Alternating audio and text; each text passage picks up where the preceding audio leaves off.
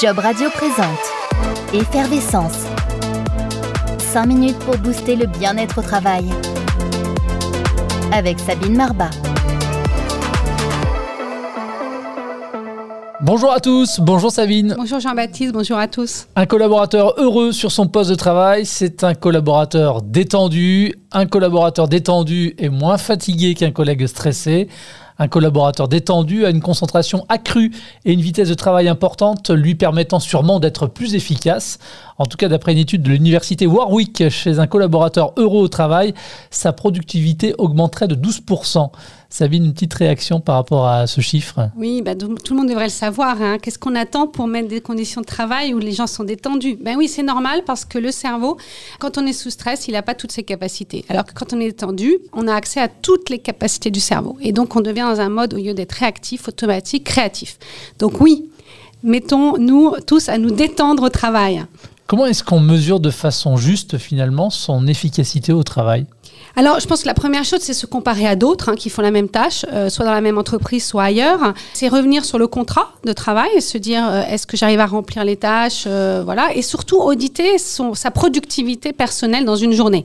Finalement, le temps qu'on a fait et où est-ce qu'on a perdu du temps Regarder un petit peu soi-même, hein, s'auditer soi-même, s'observer, voilà. Et puis on pourrait dire que de toute façon, si je cours tout le temps, c'est que je suis pas, je suis dans la roue du hamster, là, comme je dis, c'est qu'il y a un problème. Donc il faut que j'arrête et que je me pose pour regarder. Une fois qu'on a réussi finalement à s'auditer, euh, comment est-ce qu'on va faire pour améliorer son efficacité personnelle? Alors, c'est toujours pareil, j'ai l'impression de parfois dire toujours la même chose, c'est prendre du temps pour s'organiser. C'est-à-dire d'être dans le mode d'organisation, de structuration, à la fois de sa pensée, de sa semaine, de son emploi du temps. Donc voilà, c'est juste prendre ce temps-là et ça doit presque être fait chaque semaine. Et si on parle d'organisation, on peut parler aussi de classification. Dans quelle mesure, par exemple, en classifiant mes tâches, je vais réussir à optimiser la gestion de mon temps? Alors, je vais regrouper les tâches qui se ressemblent. Je vais voir s'il y a des régularités, des choses qu'il faut que je fasse toutes les semaines. Je peux le faire à un certain moment. Décider, faire des rituels. Je peux aussi euh, me dire que je vais faire les choses importantes le matin, par exemple, si je suis du matin ou le soir, si je suis plutôt du soir, qu'il y a des moments calmes sur lesquels je peux être concentrée. Je vais finalement reprendre possession de ma journée de travail et mettre des bouts qui sont au meilleur moment pour moi. Ou si je dois rencontrer un collègue, j'ai trois points à lui dire pour trois projets différents, bah, je vais gagner du temps puisque je vais le voir une fois et sur trois points différents. Vous voyez? Donc tout ça, finalement, va me permettre de gagner du temps parce que je l'ai organisé avant. Donc il faut organiser ses journées de travail. Exactement, c'est clé. Organiser ses journées de travail quand on a par exemple des tâches répétitives, peut se dire ça va se faire assez vite. Mais quand les tâches, elles ne sont pas toujours les mêmes, euh, comment est-ce qu'on s'organise là?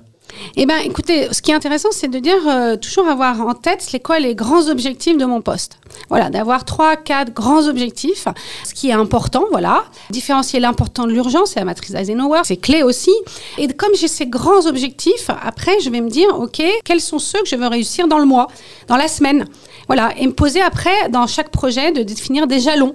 Et comme ça, je structure finalement euh, toute euh, mon activité euh, dans mon cerveau. Et après, c'est beaucoup plus facile finalement de passer à l'action. Ça se fait beaucoup plus tout seul. Voilà. Ça, c'est vraiment important d'être clair sur les intentions, les objectifs, les attendus et d'avoir des jalons. Alors Sabine, dans l'efficacité au travail, il y a un principe qui paraît comme ça évident. Euh, on ne peut pas accepter plus de travail qu'on ne peut réellement en effectuer. Ça veut dire quoi? Qu'il faut savoir dire non à son manager. Exactement. Donc en fait, déjà, pour pouvoir dire non à un manager, je dirais qu'il faut être clair sur est-ce que je suis efficace et productif. Hein. Est-ce que je fais mon travail? Donc pour ça, à un moment donné, quand je travaille, je travaille, je fais pas autre chose. Et effectivement, si à un moment il y en a trop, eh ben, ça va être de dire, OK, bah là, j'ai vraiment travaillé, j'ai fait mes, mes, missions. Là, on m'en rajoute tout le temps. Et là, bah, je vais demander de la priorisation, de, des ressources supplémentaires. On verra ça dans un autre podcast, parce que c'est très important d'arriver à, euh, quand je sais que je suis efficace, je peux aller demander des ressources. Hein, voilà, et dire non. Est-ce qu'on peut dire aussi quelques mots sur l'hygiène de vie qui peut avoir hein, effectivement un impact sur notre efficacité au travail? Tout à fait. Alors, par exemple, c'est des choses toutes bêtes, hein, mais je sais pas quelle fois il faut les rappeler. C'est déjà, je me laisse pas polluer. Une tâche à la fois. J'en finis une avant de commencer une. Je regarde pas mes mails quand je suis en train de travailler. Je me garde des temps vides dans mon agenda pour que ma pensée puisse se sédimenter, pour qu'elle puisse analyser. Je me pose la question dans une réunion si je suis utile ou je le demande. Quand je suis dans une réunion, je suis 100% 100% là.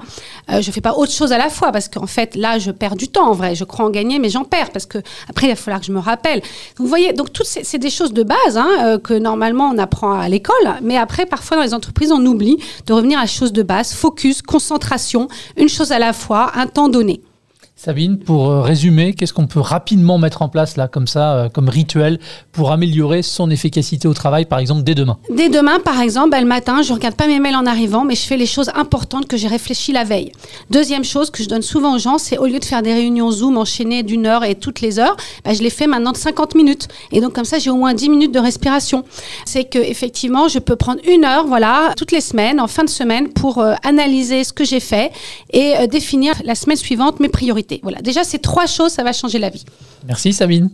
Ça s'appelle Effervescence, 5 minutes pour booster le bien-être au travail. Un nouvel épisode à découvrir en avant-première chaque lundi, c'est sur jobradio.fr, un programme auquel vous pouvez également vous abonner depuis l'ensemble des plateformes d'hébergement et de diffusion de podcasts. À très vite. Job Radio vous a présenté Effervescence. 5 minutes pour booster le bien-être au travail. Avec Sabine Marbat.